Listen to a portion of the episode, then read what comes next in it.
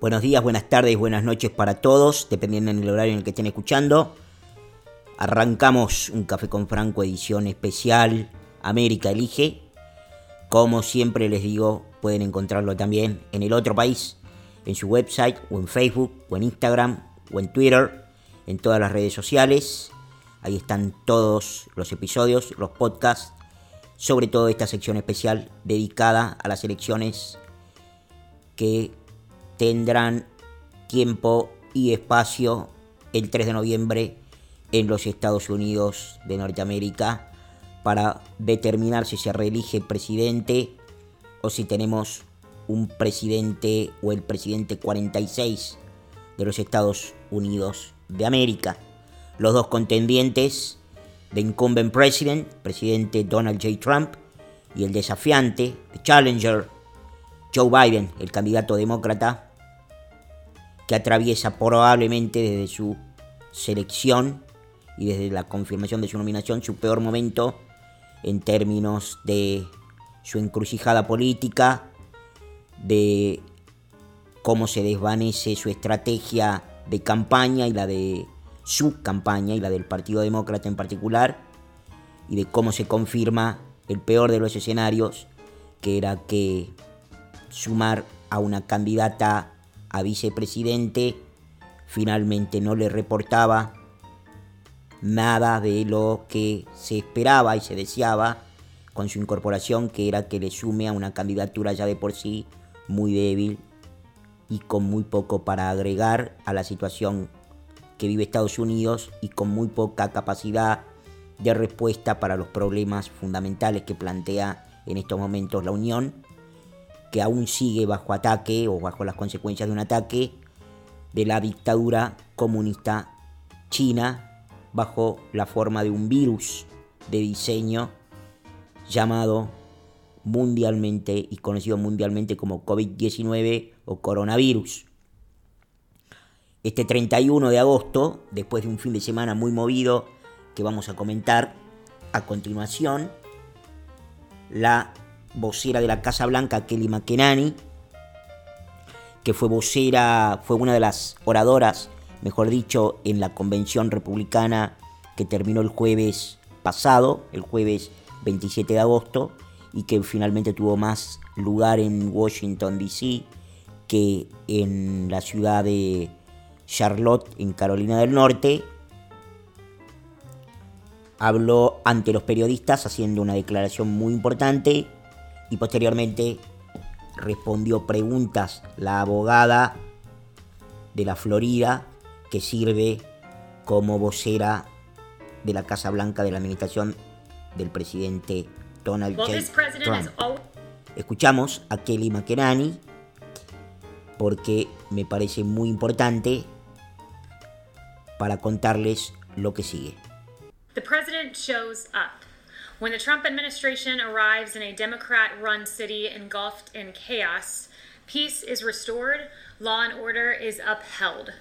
Washington, D.C., New York, Seattle, Portland, Minneapolis, Kenosha. All of these cities are Democrat run.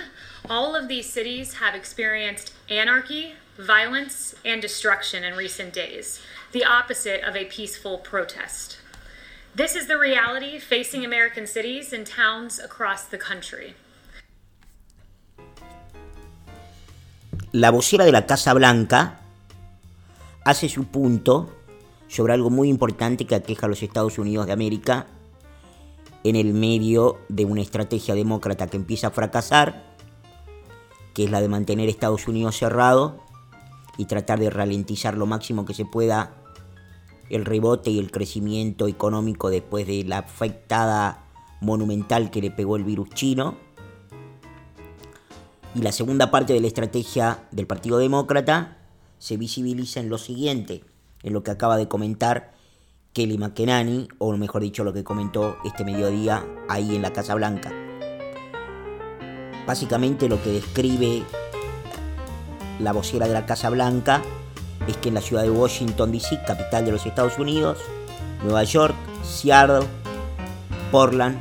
Minneapolis, Kenosha, Portland, yo diría la ciudad más importante en estos momentos, de todo este conflicto y lo que va a hacer, yo creo,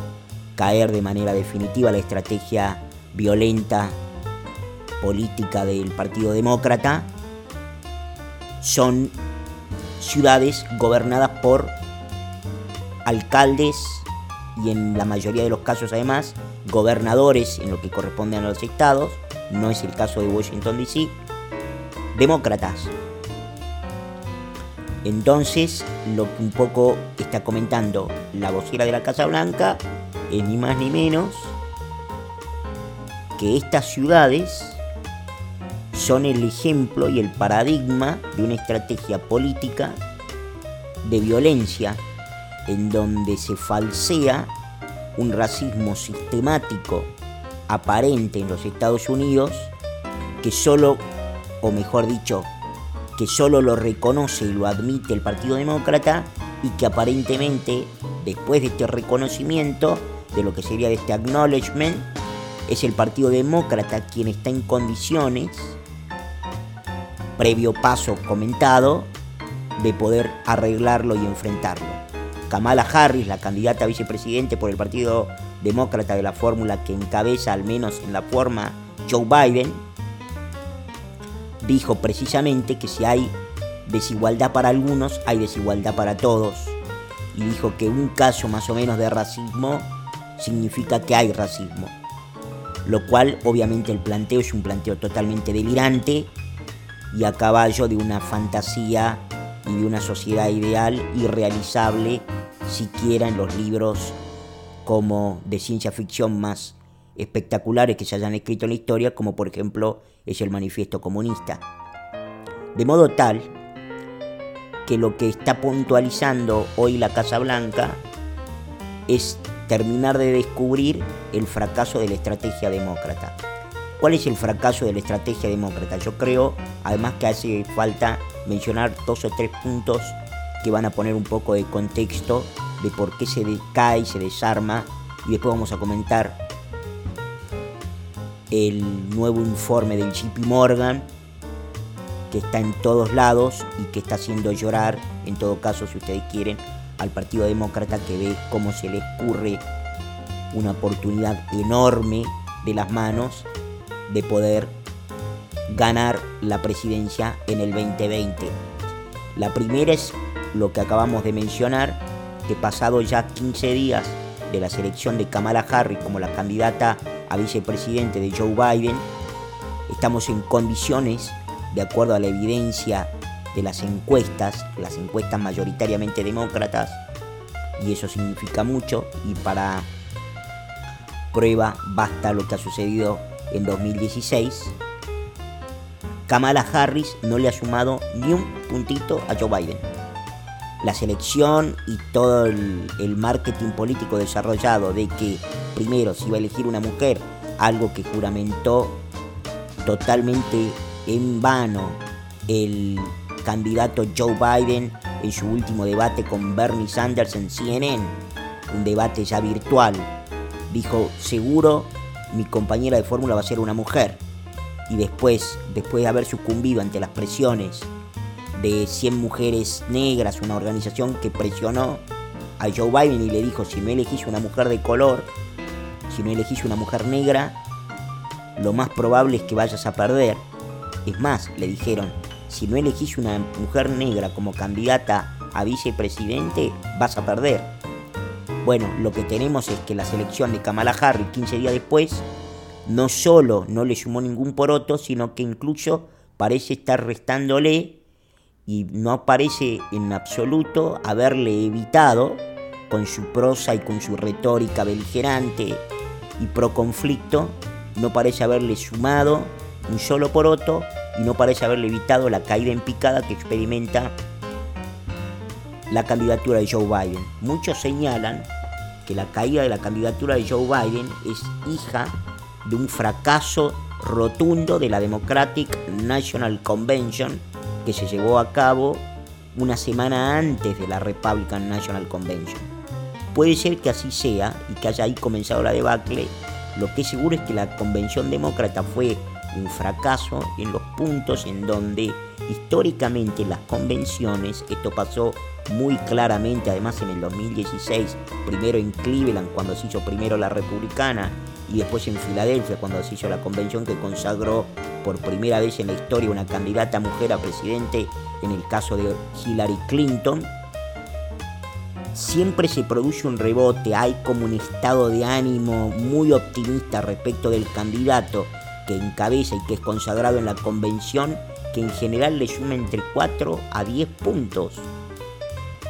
En el caso de Joe Biden no le sumó nada, más bien lo contrario. Después de la convención demócrata, la semana previa a la convención republicana, ya antes de que comience la convención republicana, la figura de Biden no pudo evitar desplomarse. No solo que no sumó nada, sino que empezó a caerse. La estrategia del Partido Demócrata ahora se circunscribe a tratar de mostrar que se condena la violencia. El problema es que la convención demócrata, que tuvo cuatro noches estelares, en donde estuvo incluida la ex primera dama Michelle Obama, sobrevalorada afuera de los Estados Unidos, por supuesto que en absoluto muchísimo menos en el caso de los americanos que viven en América, y de dos ex, de dos expresidentes, como ha sido el caso de Bill Clinton y Barack Obama, ninguno de ellos, ninguno de ellos, por supuesto que tampoco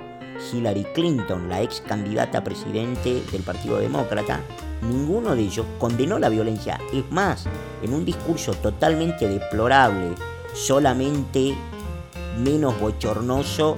que cuando fueron los funerales de John Lewis, el representante, el congresista de los Estados Unidos, que por ejemplo se negó a asistir a la inauguración del presidente Trump allá por el 20 de enero de 2017,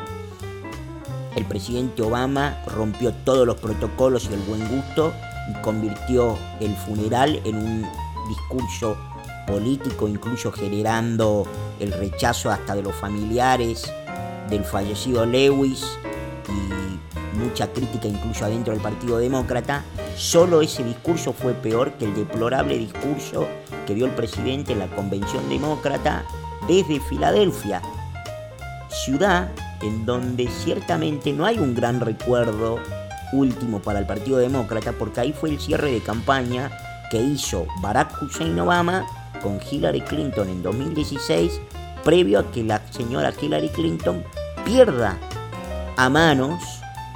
de Donald J. Trump, el actual presidente número 45 de los Estados Unidos,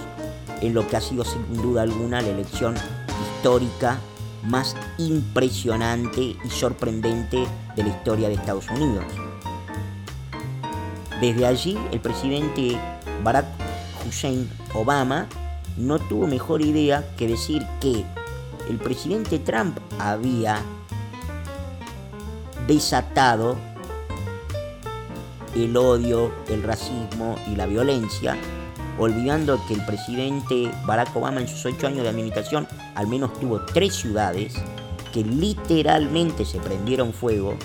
Ustedes incluso recordarán la prendida de fuego de autos en la ciudad de Nueva York durante la presidencia de Obama,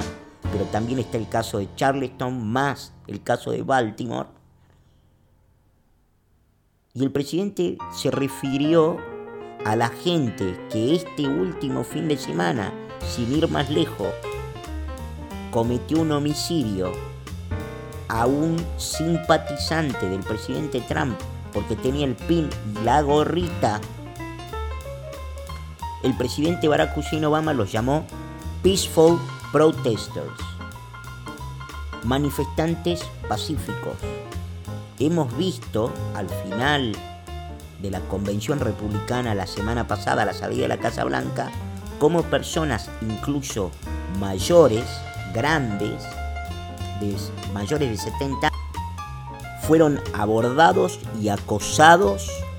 por manifestantes, algunos negros y otros que no son negros. Y lo aclaro porque algo de la conversación para hablar de la ideologización y politización que tiene en este momento el Black Lives Matter en donde algunas figuras de Hollywood, sobre todo figuras del deporte execrables como LeBron James,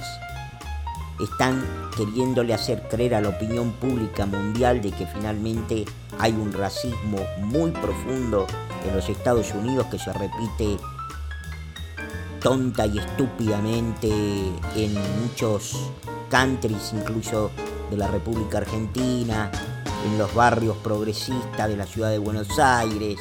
y de las grandes y de los cinco grandes centros urbanos, que se repite hasta el hartazgo una retórica y una descripción irreal de los hechos que llegan por las cadenas como CNN, New York Times, Washington Post, MSNBC, entre otras, hay una pregunta sobre si efectivamente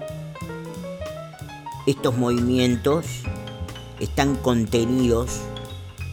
esencialmente por gente que es segregada, que sufre el racismo, por minorías, por African Americans, por negros, por black people. Y, la pregunta, porque es evidente de las manifestaciones, es ¿por qué tienen tanta gente que no es negra protestando por ellos y a muchas veces con tanta violencia y con tanta virulencia? Bueno, creo que la respuesta se desprende sencillamente de lo que decíamos con anterioridad, que es Black Lives Matter,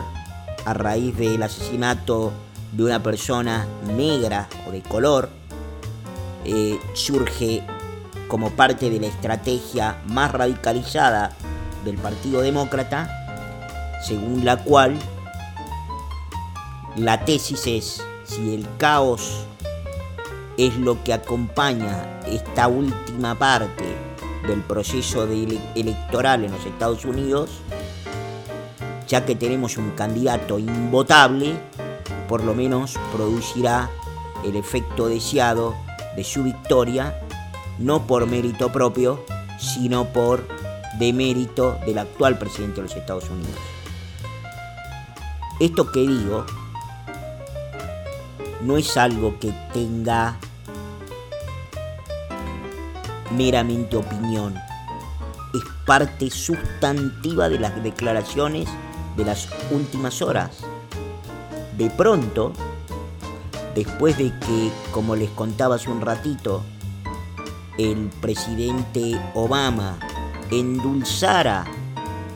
a gente que, por ejemplo, ahora tenemos un homicida entre los Black Lives Matter, que simplemente disparó en el pecho y asesinó a un simpatizante del presidente Trump en la ciudad de Portland, estado de Oregon.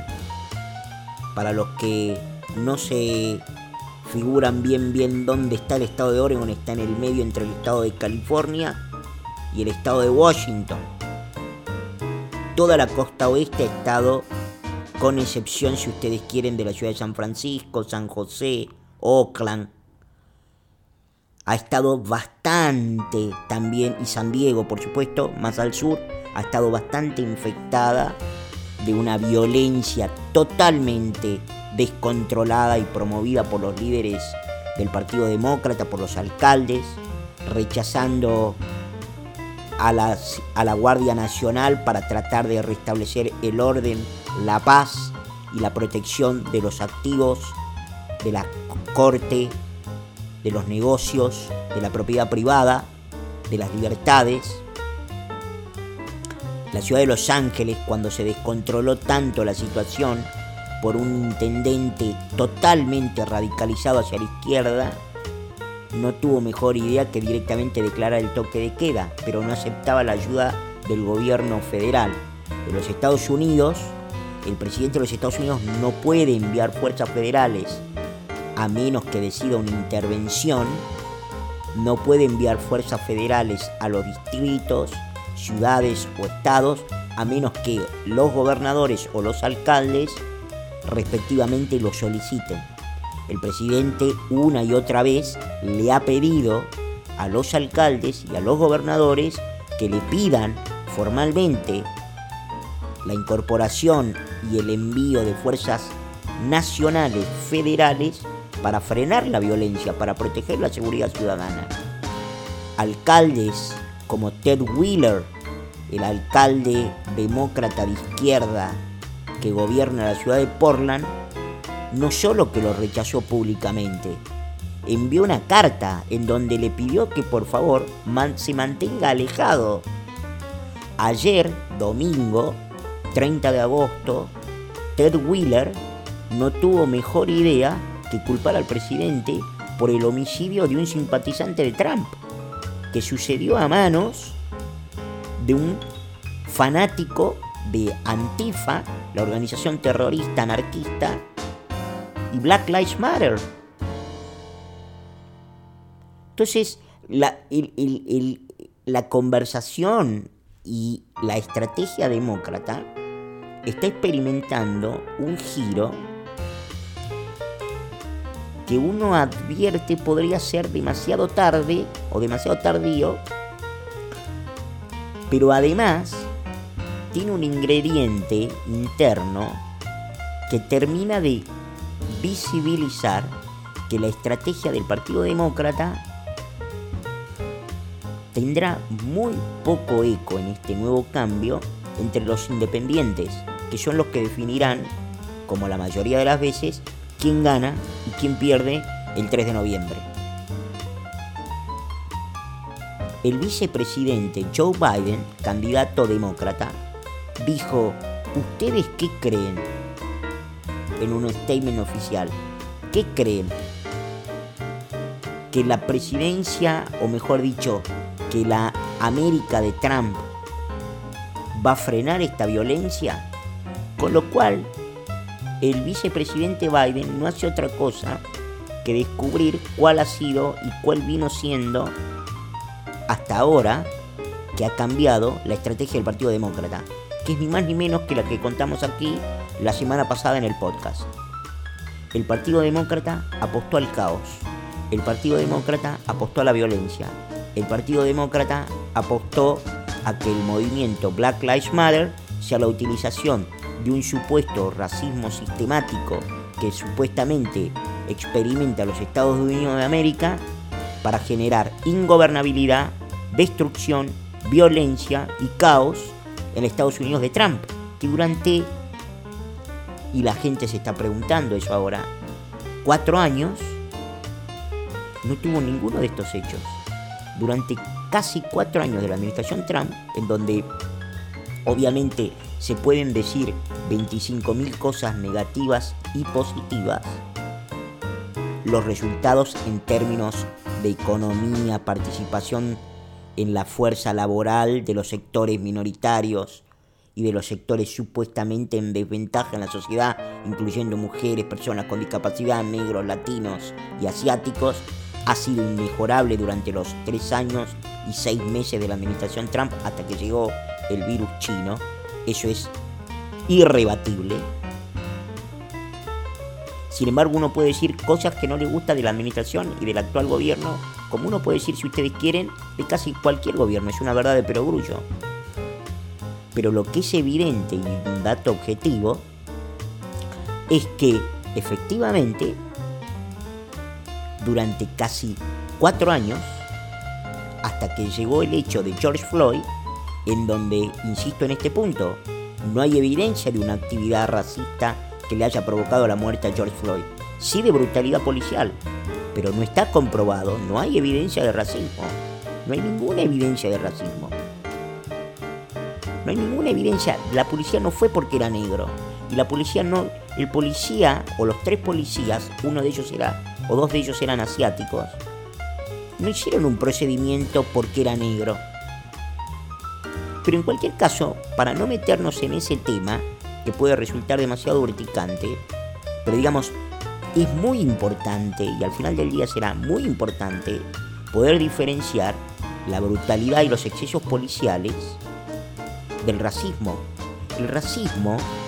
es la persecución y en todo caso el asesinato de alguien por su raza. No parece ser el caso del asesinato de George Floyd y la mayoría incluso de los abogados hoy están diciendo que no hay evidencia de que el racismo haya tenido algo que ver con el asesinato de George Floyd. Más bien,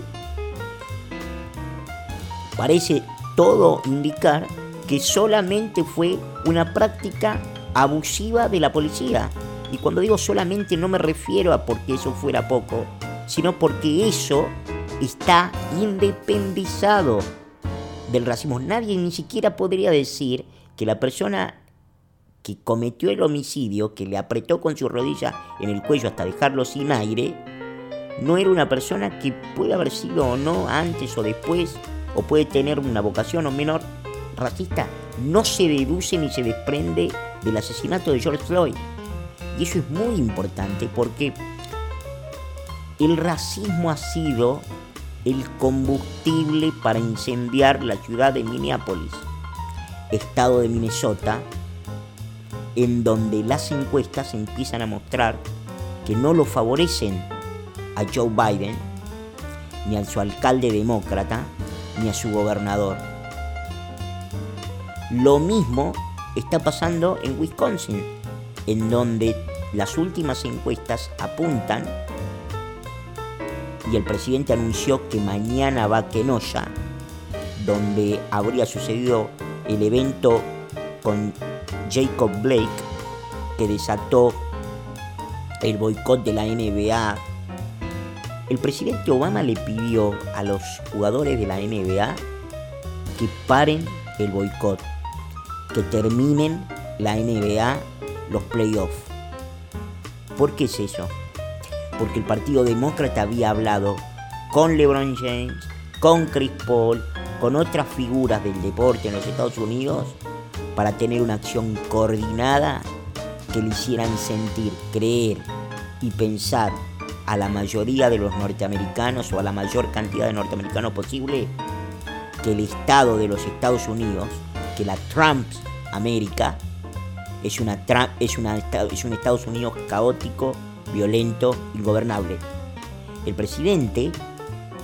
en un caso para mí de muchísima audacia, ejemplarmente se mantiene en su posición y sigue diciendo, no, no, señores, ley y orden, law and order. No se mueve de sus principios, no se mueve de sus convicciones, no se mueve de sus declaraciones públicas e insiste en la necesidad de restaurar el orden, la paz, mediante el uso legal y legítimo del monopolio de la fuerza del Estado. Algo muy importante tantas veces brilla por su ausencia en la República Argentina, solo para poner un ejemplo. Incluso por aquellas fuerzas políticas que son electas precisamente para tratar de custodiar la paz social, la ley y el orden y la seguridad pública. En este caso,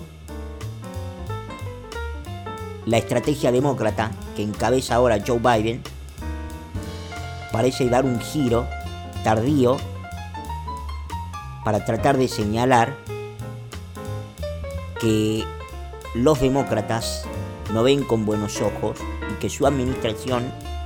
condena y eventualmente condenará cualquier acto de violencia. Este fin de semana se registró un asesinato en Portland en donde después de una manifestación de simpatizantes de Trump empezaron a ser perseguidos y agredidos violentamente por Antifa, por Black Lives Matter, simpatizantes, y directamente a un simpatizante de Trump le pegaron un tiro en el pecho matándolo el sábado en la madrugada argentina. El JP Morgan dice que a raíz de estos eventos, y quiero leer un tuit de un demócrata bastante reconocido, dice que el partido del el presidente Trump experimenta un crecimiento y un momentum muy importante que se ancla en dos cosas. Primero, en el impacto de la violencia en ciudades demócratas. Y segundo, en que de pronto las encuestas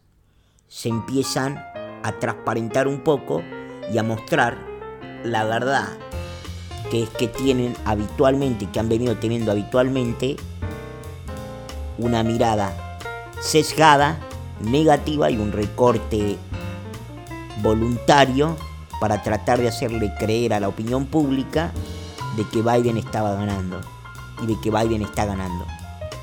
Hoy el JP Morgan le dijo a sus clientes que se preparen, que estén tranquilos y que adapten su nueva estrategia de compra y venta en los mercados financieros a cuatro años más del presidente Donald J. Hasta mañana.